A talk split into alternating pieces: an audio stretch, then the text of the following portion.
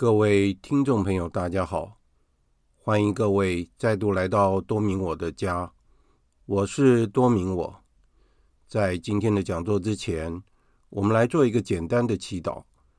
万福玛利亚，你充满圣宠，主与你同在，你在妇女中受赞颂，你的亲子耶稣同受赞颂。天主圣母玛利亚，求你现在和我们临终时，为我们罪人祈求天主。阿门。圣加贝尔为我等祈，圣保禄为我等祈。今天的讲座，我首先想要跟大家分享一下有关内心的平安。我们每一个人都需要平安，而且如果我们记得的话，在圣经里面，耶稣在复活之后显现给门徒们的时候，他第一句话就说道：“愿你们平安。”所以。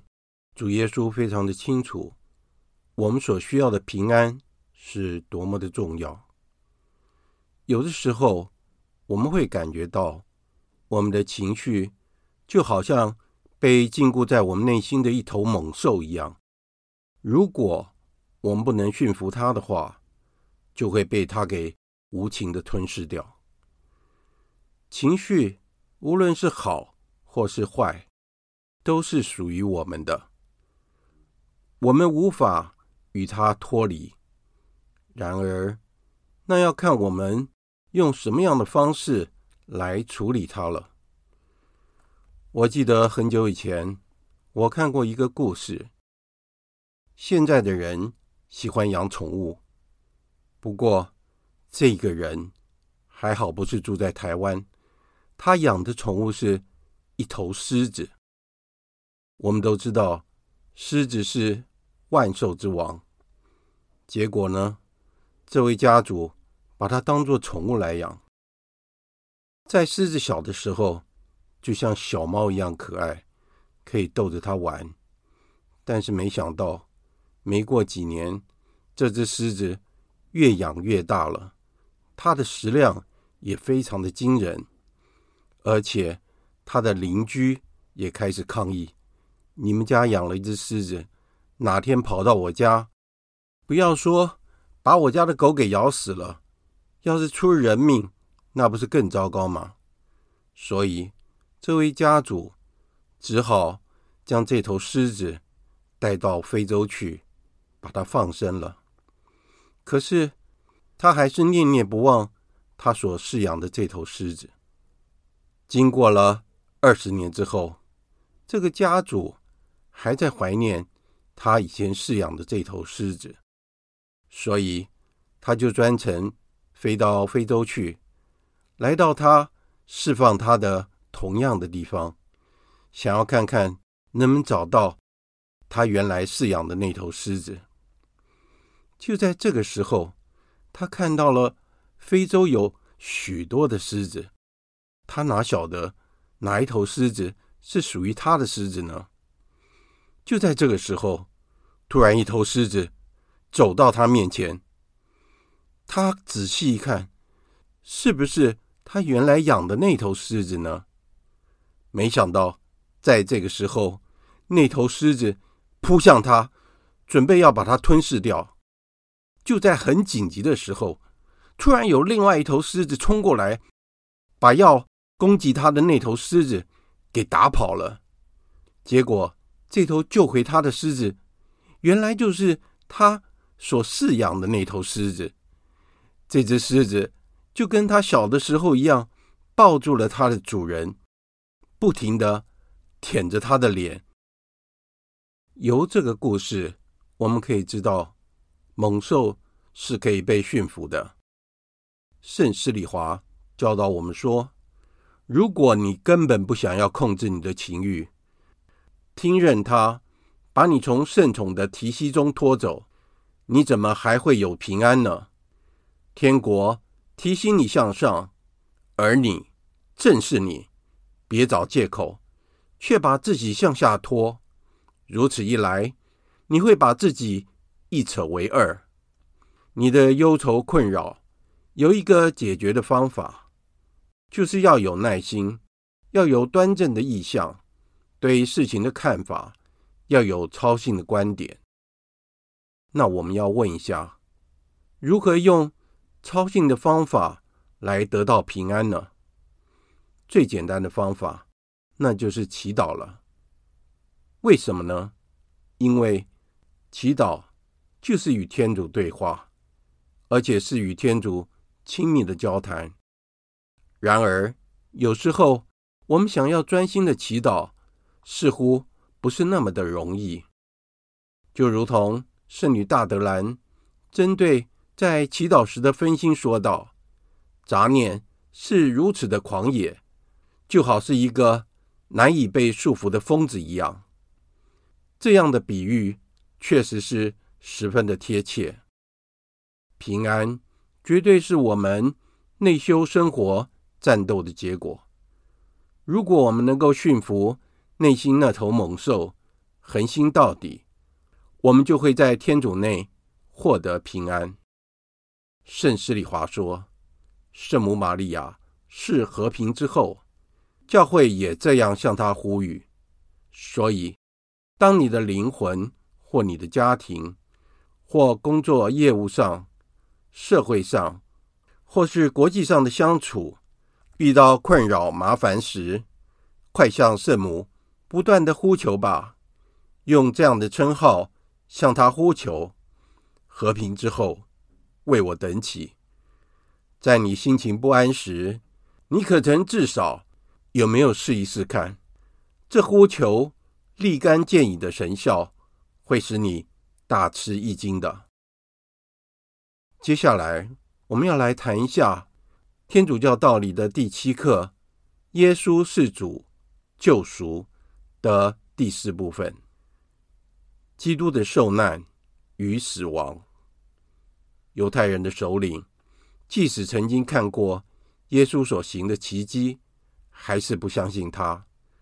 他们因为耶稣所行的奇迹和许多人都跟随他，而产生了嫉妒，于是决定要杀害他。他们的态度着实的证明了一件事：对于不愿意相信耶稣的人，就算是有奇迹摆在他们的眼前，也无法使他们信服。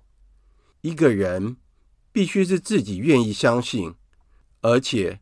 必须向天主要求信德的恩宠，才能达成对天主完全的信赖。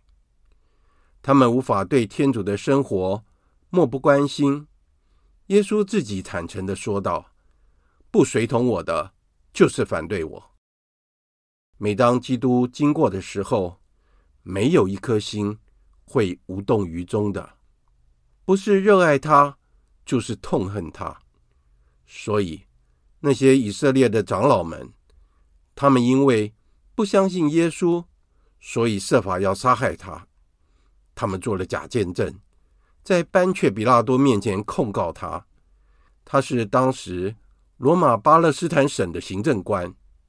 在他将自己交付给死亡之前，无主愿意以最后的晚餐与门徒们当作告别的仪式。圣若望说明了当时的情景。耶稣知道，他离开此世归父的时辰已到。他既然爱了世上属于他自己的人，就爱他们到底。在一个简单而隆重的情况下，基督建立了圣体圣事。这是一份永恒不灭的牺牲，而且将他自己。呈现给人类，这也是基督真实的临在于饼酒之中的圣事。无主可以做到完全免于他人对自己的诬告，就像是他曾在许多情况之下都能够脱离险境一样。就如同在圣若望福音，耶稣曾经宣称：“谁也不能夺去我的性命，而是。”我甘心情愿的舍弃他，我有权利舍掉他，我也有权利再取回他来。虽然如此，他却让自己被人像囚犯一样的逮捕，被无理的对待，被鞭打，而且被人重伤和诬告，他没有拒绝，只保持了沉默。此时正是他以苦难为使我们能够得救的时刻。在面对明显的不公义的审判之后，犹太人的首领们终于将无主判定了钉在十字架上的死罪。定罪之后，他遭到严酷的鞭打。而且强迫他背负自己的十字架，走向他将要被处死的地方——加尔瓦略山，就位于耶路撒冷城外。他被钉死在十字架上时，他的母亲玛利亚陪伴着他，圣母和他的圣子同样承受了无限的痛苦。当时只有一些圣父。还有他唯一的宗徒圣若望也陪伴着他，其他的门徒因为害怕被认出来是耶稣的门徒，全部都逃跑了。当耶稣高悬在十字架上时，原谅了那些钉死他的人们。就在那时，他将他的母亲托付给人类，成为了全人类的母亲。接着，他大喊了一声：“完成了！”就在那个时候，他满全了古代所有先知的预言，最后交付了他的灵魂。死在十字架上的是耶稣基督的人性，因为他是天主，所以他不会死。有许多人可以作证，他的肉体安放在墓穴里，而且在墓穴外。还有罗马众多的军队守卫着。此时，他的灵魂来到了过去已亡所有正直灵魂的处所，他们正期待着基督的救赎。基督就因此为他们开启了天国之门。接下来，我们来谈一下复活和升天。在他过世的第三天。就如同他一直重复的预言，他依靠自己的力量从死亡中复活了，而且显示给那些看守墓穴的人们，这也充分的证明了他的天主性。耶稣复活的奇迹，正是我们信仰的基础，绝非是由中途们所捏造出来的，而且是一件。千真万确的事实，可以由历史的见证得到证明。无主将无数充分而又清楚的证明，留给了任何愿意打开心胸、面对真理和那些已经准备好接受信仰的人们。耶稣经过了四十天，显现给宗徒和许多门徒。有一次，他在超过五百多人的聚会时显现了，他给他们一个任务，就是将他所说的道理，以及将他为爱人所立的各种圣事，所赋予他们的各种恩宠，传扬给全世界。他立了伯多禄为教会的领袖，也是第一任教宗。在他之下，所有的宗徒们。都是第一任的主教，基督的痛苦、他的受难和死亡，充分的补赎了所有人类在任何时刻所犯的罪。这并非意味着所有的人都自动的得救了，而是每一个人要以自己所做的善功来分享他们，尤其是在盛世之中。在经过四十天之后，耶稣就升天了。这样，这也是同样依靠自己的力量来达成的，而且是在所有宗徒及门徒面前所完成的。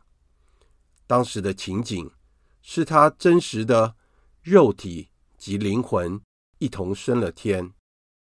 就好像他也同样的临在于圣体，隐藏在面饼与酒的形体下。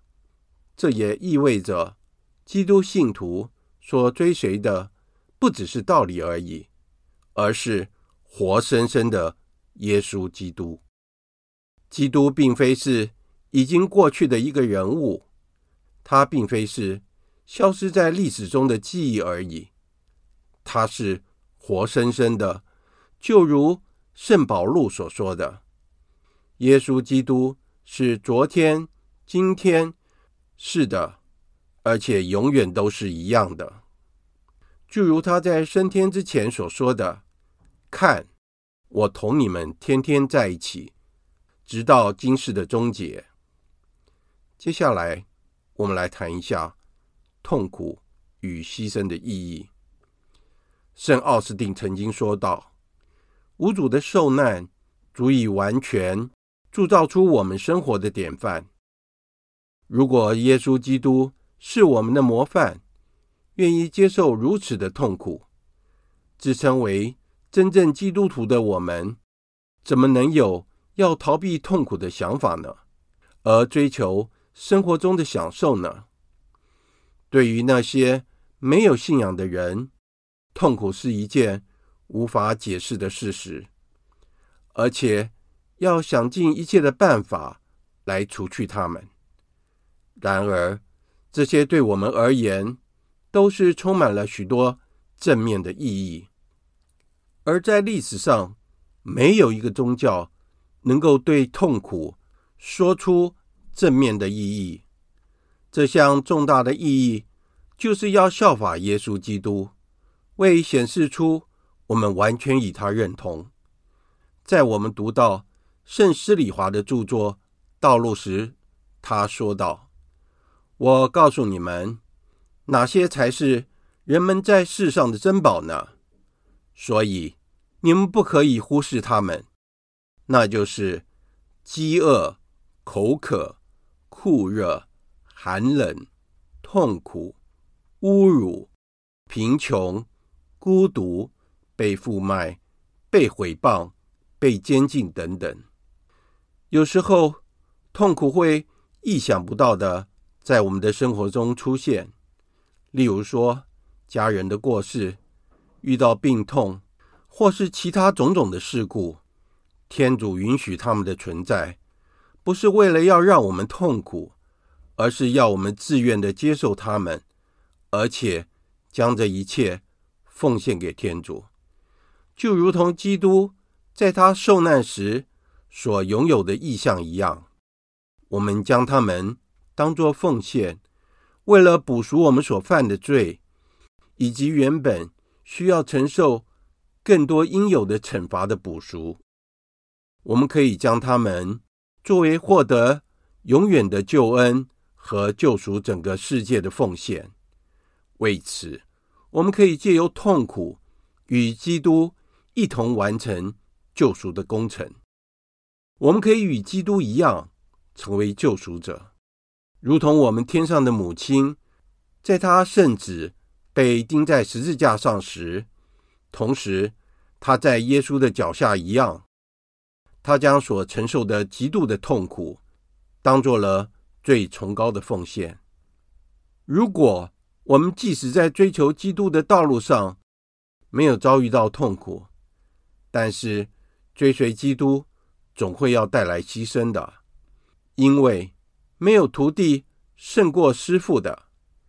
他自己也是这样说：“谁若愿意跟随我，该弃绝自己，背着自己的十字架来跟随我。要善度基督徒的生活，绝对不应该有消极的念头，和要远离到加尔瓦略山的途径。”虽然如此，这并不是一条令人沮丧的路。当你将牺牲奉献给天主时，就会找到幸福与喜乐。即使是在此生，或是在将要来临的生命中亦然。谁若愿意救自己的性命，必将丧失性命；但谁若为了我的缘故，丧失自己的性命，必要获得性命。人纵然赚得了全世界，却赔上了自己的灵魂，为他来说有什么益处呢？追随主耶稣基督，是为了回应他为我们的利益所做的自我牺牲。这是一件非常值得的事情。我们每一个人都应当用心的读圣施利华在道路中所告诉我们的话：基督为你而死，而你应当为基督做些什么呢？我们的回应。要是完全的奉献，耶稣从来不要部分的牺牲，他要的是全部。有时候，这些奉献应当像宗徒们所做的一样，他们为了无主，放弃了所有的一切，而且跟随了他。他们以这样的方式回应了基督。主耶稣基督曾经答应，他们将要。得到世上所做的牺牲的百倍赏报，和在天国获享永生。如果我们追随了基督，应当知道，最重要的是，在开始走这条路的时候，是带着一份信赖圣母玛利亚的爱。然而，到了最后，你会发现自己完全被主耶稣的爱所带领着。当耶稣被钉在十字架上，将要死去的时候，看见了他的母亲和若望站在旁边，对母亲说：“女人，看你的儿子。”然后又对那门徒说：“看你的母亲。”借由这些话，无主将自己的母亲给了我们，当做我们的母亲。因为圣若望当时正代表着我们，他在精神上是我们的母亲，就像是我们的肉体来自于本性的母亲一样。所以，我们生命中的灵魂是来自于圣母玛利亚。经过她，我们领受到来自天主所有的恩宠。这也是为什么我们要将她视为自己的母亲，我们告诉她我们的需要，向她祈求。我们在任何时刻都依赖她，而且特别是当我们第一次要接近无主时，或是我们已经远离无主时，发现到在其间遭遇困难时，都投奔到我们的母亲圣母玛利亚的怀中。就如同圣施里华所说的，我们时常归向耶稣，而且我们总是转由经过玛利亚而达到耶稣。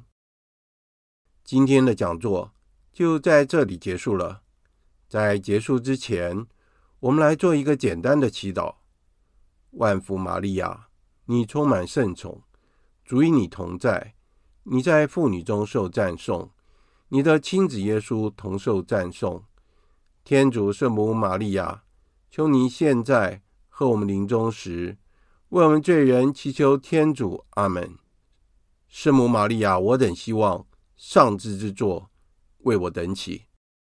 感谢大家的收听，我们下次再会。